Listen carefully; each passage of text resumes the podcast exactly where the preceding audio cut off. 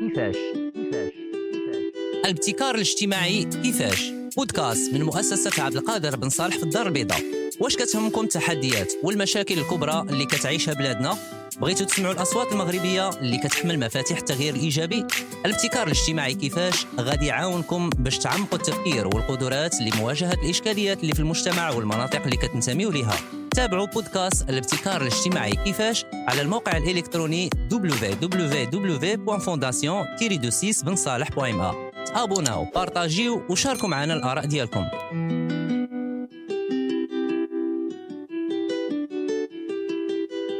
مستمعينا الأعزاء مرحبا بكم.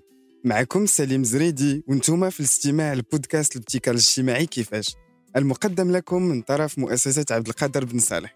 من بعد ما اكتشفنا الابتكار الاجتماعي والمبادئ ديالو وتعرفنا على الفاعلين في منظومة الابتكار الاجتماعي في المغرب وبعض المبادرات اللي قدرات أنها تستجب احتياجات اجتماعيه محددة غادي نتعرفوا في الحلقة ديال اليوم على كيفاش كل واحد فينا يقدر يخلق ويطور مبادرة مبتكرة اجتماعيا. وكيفاش نحدد المشكل ونطور الحل ديالو وكيفاش نحول فكرة مشروعي إلى نموذج أولي.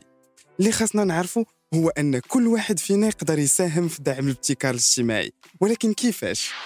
اولا عن طريق دعم الابتكارات الاجتماعية من الجهة اللي انت فاعل فيها كمؤسسة بنكية، إدارة عمومية، شركة خاصة أو هيئة إعلامية إلى آخره. ثانيا هو أننا نتبناو مبادئ الابتكار الاجتماعي في منهجيات التدخل ديالنا. وكيفاش كنسيروا المشاريع الموكلة لنا سواء كنا كنخدموا في مؤسسات عمومية أو خاصة أو هيئات المجتمع المدني. ثالثا هو أننا نشارك في مبادرات مبتكرة اجتماعيا أي أننا نكون أعضاء فيها.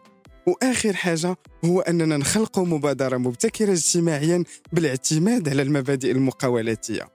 وهذا الموضوع هو اللي غادي نركزوا عليه اليوم بينما غادي نطرقوا للطرق الأخرى في الحلقات المقبلة. ما كنظنش أن ما كاينش فينا شي واحد اللي في شي لحظة وهو قدام موقف اجتماعي ما قالش كيفاش نقدروا نبدلوا هذه الوضعية. وكاينين فينا بعض الأشخاص اللي عندهم الالتزام الاجتماعي فطري وكتلقاهم من الصغر ديالهم منخرطين في أعمال اجتماعية. وكاينين كذلك أشخاص آخرين اللي ماشي بالضرورة عاشوا هذا الالتزام الاجتماعي ولكن في واحد النهار نتيجة موقف عاشوه أو تجربة دازت عليهم قرروا أنهم ما يبقاوش غير يتفرجوا ويخضعوا للاشكاليات لكن قبل كل شيء كيفاش نعرف واش نقدر نكون مبتكر اجتماعيا؟ إلا ما عجبنيش الوضع الاجتماعي المحلي اللي داير بيا وعندي إرادة أنني نغير هذا الوضع وما خايفش من العراقيل اللي تقدر تواجهني كنتوفر على رؤية واضحة ودقيقة للنتائج والوقع اللي بغيت نوصل ليه وعندي قابلية للتعلم ومستعد نخدم مع الآخرين. إلا جاوبت بنعم على أغلبية هذه الأسئلة راه خاصني غير خطوة أولى باش نبدأ. فاش كنقرروا نخدموا على واحد الإشكالية كيبان لي صعيب أننا نلقاو لها الحل اللي خاصو يكون كيتوفر على شروط الابتكار الاجتماعي أي أنه يكون مستدام وكيحترم الخصوصيات المحلية ويكون مبني بإشراك جميع الأطراف المعنية. باش نحققوا هذه الشروط كنعتمدوا على مبادئ التفكير التصميمي le design thinking وهي مقاربة مبتكرة مركزة على المستعمل النهائي اللي كتمكن المبتكر أنه يطور العرض ديالو. سواء كان منتوج أو خدمة بشكل مستمر عن طريق علاقة وطيدة مع المستعمل. أي أننا كنطوروا الحل كنجربوه مع المستعمل كناخذوا ال feedback ديالو وكنعدلوه وكنعاودوا نجربوه حتى كنوصلوا للنتيجة النهائية. هاد العملية كنسميوها التكرار l'itération. هاد l'itération ما كتكونش غير في المراحل الأولى لتطوير الفكرة ولكن هي نهج عمل كيبقى مرافق المشروع في جميع المراحل ديالو. التفكير التصميمي كيدوز في عدة مراحل. المرحلة الأولى هي التعاطف لومباتي اللي كتشمل نقطة مهمة. أولا الملاحظة كتشكل القسم الأهم في مرحلة التعاطف واللي فيها كنلاحظوا المستعمل أو المستفيد باش نفهموا بالضبط التطلعات ديالو والإشكاليات اللي كيمر منها. هاد المرحلة خاصها تكون موضوعية objective بلا ما نحكم بمنظوري الخاص. مثلا إلا بغيت نطور لعبة إلكترونية جديدة غنجمع مجموعة من اللاعبين وغنلاحظ كيفاش كيلعبوا وشنو هو السلوك ديالهم أمام اللعبة. وبهذه الطريقة غنجمع معلومات مهمة اللي غتساعدني في تطوير اللعبة ديالي. من جهة أخرى خاصنا نلاحظوا التوجهات les tendances بشكل عام للمستعملين وهنا كنستعنوا بالدراسات اللي متوفرة.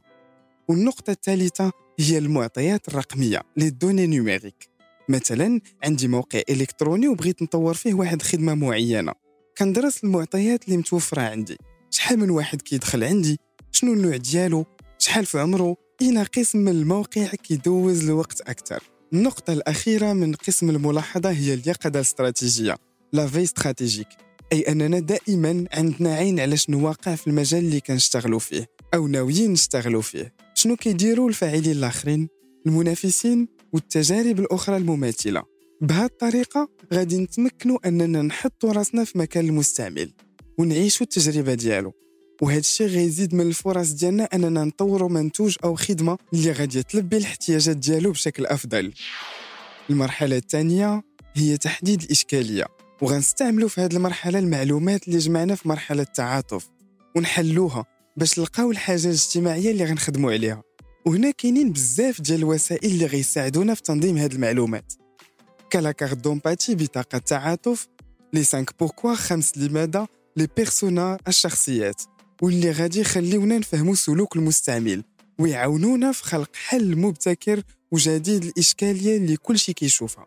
هذه المرحلة مهمة بزاف لأن كل ما كان تحديد الإشكالية دقيق كل ما كان الحل المقترح مناسب. ومبتكر أكثر. وهنا من الضروري تلخيص الإشكالية عن طريق صياغة جملة أو جملتين بالاعتماد على أفعال الحركة وبالطبع دائما بوضع المستعمل في المركز. مثلا كيفاش نقدروا نساعدوا ضعاف البصر يبدلوا القنوات التلفزية؟ كيفاش نقدروا نقربوا ماكلة ديال الدار للطلبة اللي ساكنين بعاد على الأهل ديالهم؟ أو كيفاش نقدروا نسهلوا على كبار السن ياخذوا الأدوية ديالهم في الوقت إلى آخره؟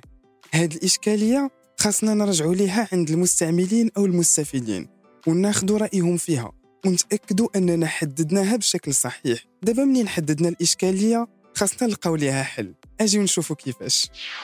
هذه المرحلة الهدف ديالنا هو أننا نولدوا أكبر عدد من الأفكار عن طريق ورشات ابداعيه اللي كنعتمدوا فيها على العصف الذهني le brainstorming أي أننا كنجمعوا مجموعة ديال الناس اللي عندهم علاقة بالإشكالية وكنحاولوا نجمعوا باش نلقاو ليها حل.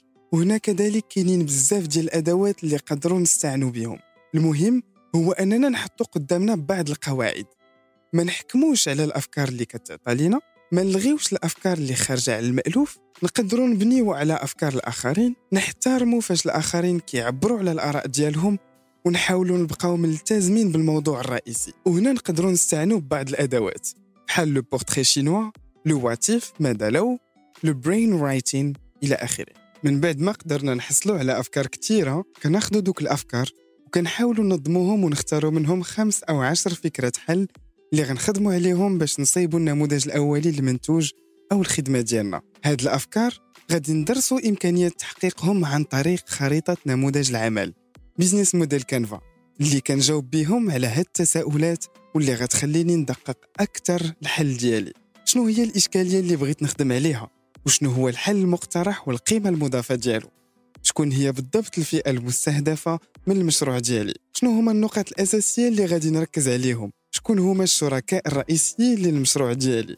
شنو هما الموارد الأساسية اللي غادي نحتاجهم باش نقدم حل اللي غيلبي الحاجة اللي غنخدم عليها؟ وكيفاش غادي نقدر نوصل المنتوج أو الخدمة ديالي للمستعمل؟ شنو نوع العلاقة اللي خاصها تكون عندنا مع المستعمل؟ وشحال غتكلفني؟ شنو هما التكاليف اللي محتاجهم باش نطور المنتوج أو الخدمة؟ إلا كان المنتوج أو الخدمة غتباع شحال المستعمل مستعد أنه يدفع كثمن من بعد ما نكون جمعت ونظمت هذه المعلومات غادي نكون مستعد أنني نخدم على النموذج الأولي للحل المقترح باش نتأكد من الفاعلية ديالو. وشنو هو النموذج الأولي؟ اللي خاصنا ننتبهوا ليه هو أن هذه المرحلة ماشي هي نتيجة للمراحل الثلاث اللي ذكرنا. تعاطف وتحديد الإشكالية وتوليد الأفكار. ولكن هي بداية مسار اللي كنعتمدوا فيه مبدأ التكرار l'itération أي أننا نقدر نصاوبوا نموذج أولي اللي ما يكونش مناسب. ونعودوا تاني من مرحلة التعاطف. النموذج الأولي هو أداة عمل اللي كتخلينا نعطيو حياة للحل اللي لقينا. ولهذا كنعاونوا راسنا ب storyboard اللي نقدروا نتخيلوا بحال واحد ال bande dessinée ديال الإشكالية والنتائج ديالها. واللي غندخلوا فيها الحل ديالنا. وغادي نشوفوا كيفاش غيندمج فيها. الشيء اللي غيمكننا أننا نقوم بالتعديلات اللازمة قبل ما نجربوه مع المستفيد. النموذج الأولي يقدر ياخذ أشكال متعددة وكيعتمد على شكل الحل المقترح. إذا كان الحل رقمي حل موقع أو تطبيق غيكون على شكل logiciel للتقديم PowerPoint أو Keynote إذا كان منتوج ملموس فالنموذج الأولي فغنصوبوه بمواد أولية بحال الكرتون أو البلاستيك أو نقدروا نستعنوا ب les imprimantes 3D. إلا كان الحل المقترح هو خدمة فيمكن أنك تخلق une mise en scène اللي غادي تخلي المستعمل يندمج فيها ويلعب فيها دور. وهنا غيكون عندك فكرة أحسن على الرأي ديالو. دور النموذج الأولي هو أنه يساعدك على أنك تجرب وتصادق على الفكرة اللي لقيتي وتأكد أنها الأنسب لحل الإشكالية اللي أنت خدام عليها. خلال هذه مرحلة التجربة ال test الهدف هو التعلم l'apprentissage والملاحظة observation أي ملاحظة المستعمل وهو كيجرب المنتوج ديالك وتقوم بالتعديلات اللازمة باش تجاوب على الإشكالية اللي كتخدم عليها.